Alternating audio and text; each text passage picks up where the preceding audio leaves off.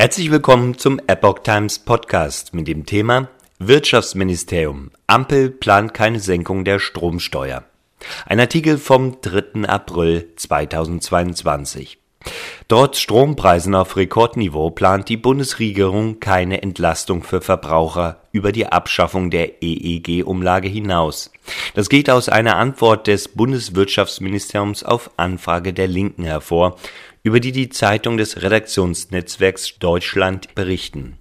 Linksfraktionschefin Amira Mohamed Ali kritisierte, dass die Ampelkoalition nicht die Mehrwert- und Stromsteuer reduziert, um die Strompreise zu senken. Der Staatssekretär im Wirtschaftsministerium Patrick Reichen verwies auf die Frage der Linksfraktion nach zusätzlichen Strompreisentlastungen lediglich auf den früheren Wegfall der EEG-Umlage zum 1. Juli.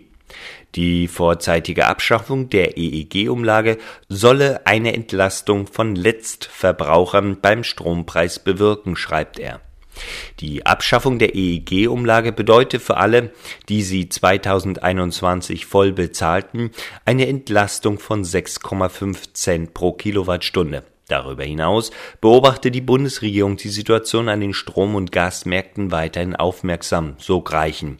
Die Linke kritisiert, dass die Bundesregierung nicht alle Möglichkeiten zur Senkung der Strompreise nutzt.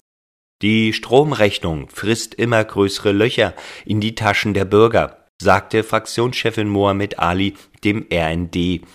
Wenn der Staat beim Strompreis alle Mittel ausschöpfen würde, hätte beispielsweise eine dreiköpfige Familie pro Jahr über 360 Euro mehr zur Verfügung. So Mohamed Ali, nötig sei eine Senkung der Mehrwertsteuer auf Strom von 19 Prozent auf 7 Prozent und der Stromsteuer von 2,05 auf 0,05 Cent pro Kilowattstunde, sagte die linken Politikerin.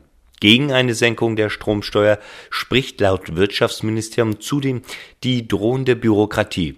So entstünden der gesamten Wirtschaft ein erheblicher Bürokratieaufwand, da sich aus der temporären Senkung der Umsatzsteuer eine Vielzahl von Auswirkungen im Bereich Vorsteuerabzug und Rechnungsstellung ergeben würden, heißt es zur Begründung aus dem Ministerium. Dass das Wirtschaftsministerium in seiner Antwort zudem auf die Entlastungspakete der Ampel verweist, lässt die Linksfraktionschefin nicht gelten. Das angebliche Entlastungspaket ist ein Tropfen auf den heißen Stein, sagte Mohammed Ali. Die Kostenexplosion beim Strom, Sprit und anderen Energieträgern lässt sich nicht mit einer Einmalzahlung von 100 bis 300 Euro pro Person ausgleichen. Zudem sei unklar, ob Rentner und Studierende das Geld erhalten, sagte sie dem RND